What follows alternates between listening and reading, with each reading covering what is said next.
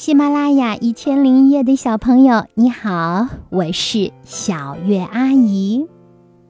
今天呀，小月阿姨要给你讲的故事是《不怕冷的大衣》。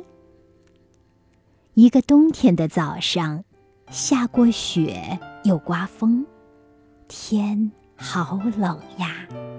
小白兔在被窝里睡觉呢，兔妈妈叫小白兔起来。早上好，孩子，快起来，快起来吧！不起来，不起来，起来要冻坏的。小白兔呀，怎么也不肯起来。妈妈想了想，就自言自语地说：“哎，天真冷呀！要是穿上姥姥家那件不怕冷的大衣就好了，冻不着还冒汗呢。”真的吗？小白兔听了，觉得很奇怪，从被窝里伸出小脑袋。嗯，姥姥家有件不怕冷的大衣，您穿过吗？没有。姥姥说，这件不怕冷的大衣是给她的小外孙做的。姥姥的小外孙就是我，那就是给我做的了。妈妈。您快上姥姥家去把大衣拿回来吧。这可不行，姥姥说过，这不怕冷的大衣呀，谁来都不给，只给他的小外孙。小白兔听了，从被窝里蹦出来。那我要去姥姥家了。接着呀，他迅速地穿上了小棉袄，套上小棉裤，围上小围巾，戴上小绒帽。哦，别去了，外面风大，你就不怕冻坏了？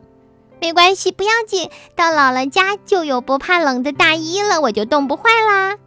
小白兔说完话就往外跑，哟，风刮在脸上像刀子割一样疼。小白兔想早一点拿到不怕冷的大衣，就飞快地跑了起来，跑呀跑呀，哦，脖子上热乎乎的。他把围巾拿了下来，接着跑呀跑，头顶也热乎乎的。他又把帽子拿了下来，跑呀跑，到了姥姥家，他的额头都冒出了汗。兔姥姥见到了小白兔，心里可高兴了，捡了个特大的胡萝卜给他吃。小白兔说：“姥姥，我不要胡萝卜吃，我是来穿大衣的，不怕冷的大衣。”兔姥姥愣住了，他想，哪有什么不怕冷的大衣呀？妈妈说，您给我做了一件不怕冷的大衣，穿上它冻不着，还冒汗呢。兔姥姥看着小兔子，想了想，哦，明白了，小乖乖，看你头上汗滋滋的，不怕冷的大衣不是已经穿在你的身上了吗？小白兔想了想，它也明白了。亲爱的，听故事的小朋友，你知道这不怕冷的大衣是什么吗？你想明白了吗？请把你的想法告诉小鱼阿姨，好不好呢？我真想知道你是怎么想的呢。